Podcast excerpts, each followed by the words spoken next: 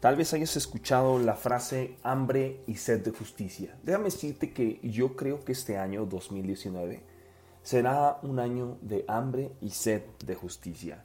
En Juan 6:35 nos dice, Jesús les dijo, yo soy el pan de vida, el que viene a mí nunca tendrá hambre y el que en mí cree no tendrá sed jamás.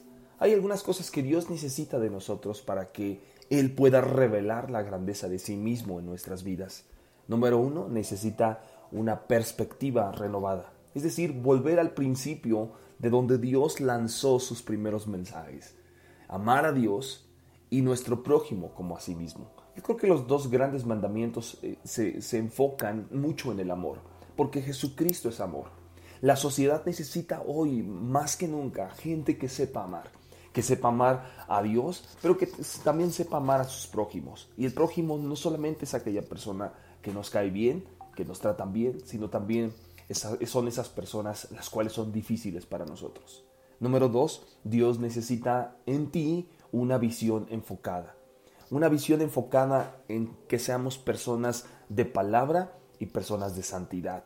En Hebreos 12:14 dice que Dios busca que haya paz con todos y que haya santidad entre nosotros. Es decir, procuramos no ofendernos y ver a Dios con claridad y no buscar venganza, sino santidad. Además, la santidad no tiene que ver con dejar de hacer cosas, sino tiene que ver con empezar a hacer cosas, es decir, nuestro propósito. Que camines cada día cerca de tu propósito te hace vivir más en la santidad que Dios está buscando en nosotros. Y número tres, una vida bendecida. Volvemos a Dios con humildad y generosidad para establecer el reino de Dios por encima de todas las cosas. Hay dos cosas que Dios está buscando en la gente.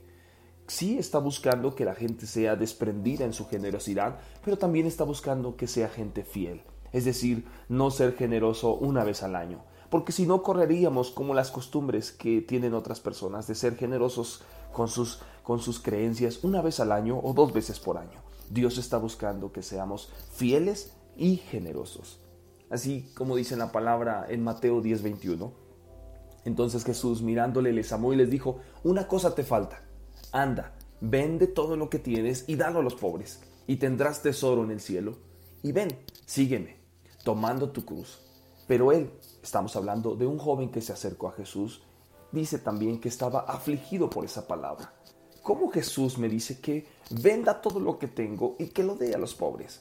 Porque tenía muchísimas posesiones. Entonces Jesús mirando a su alrededor, cuando vio que este joven estaba decepcionado de las palabras que Jesús le había dicho, le dijo a sus discípulos cuán difícilmente entrará en el reino de Dios los que tienen riquezas. Pero quiero aquí terminar esta, esta, sesión contigo diciéndote lo, lo siguiente. Las riquezas no son malas, es amor a las riquezas. Por eso Dios nos dice que tú y yo necesitamos tener hambre y sed de justicia, no hambre y sed de riquezas.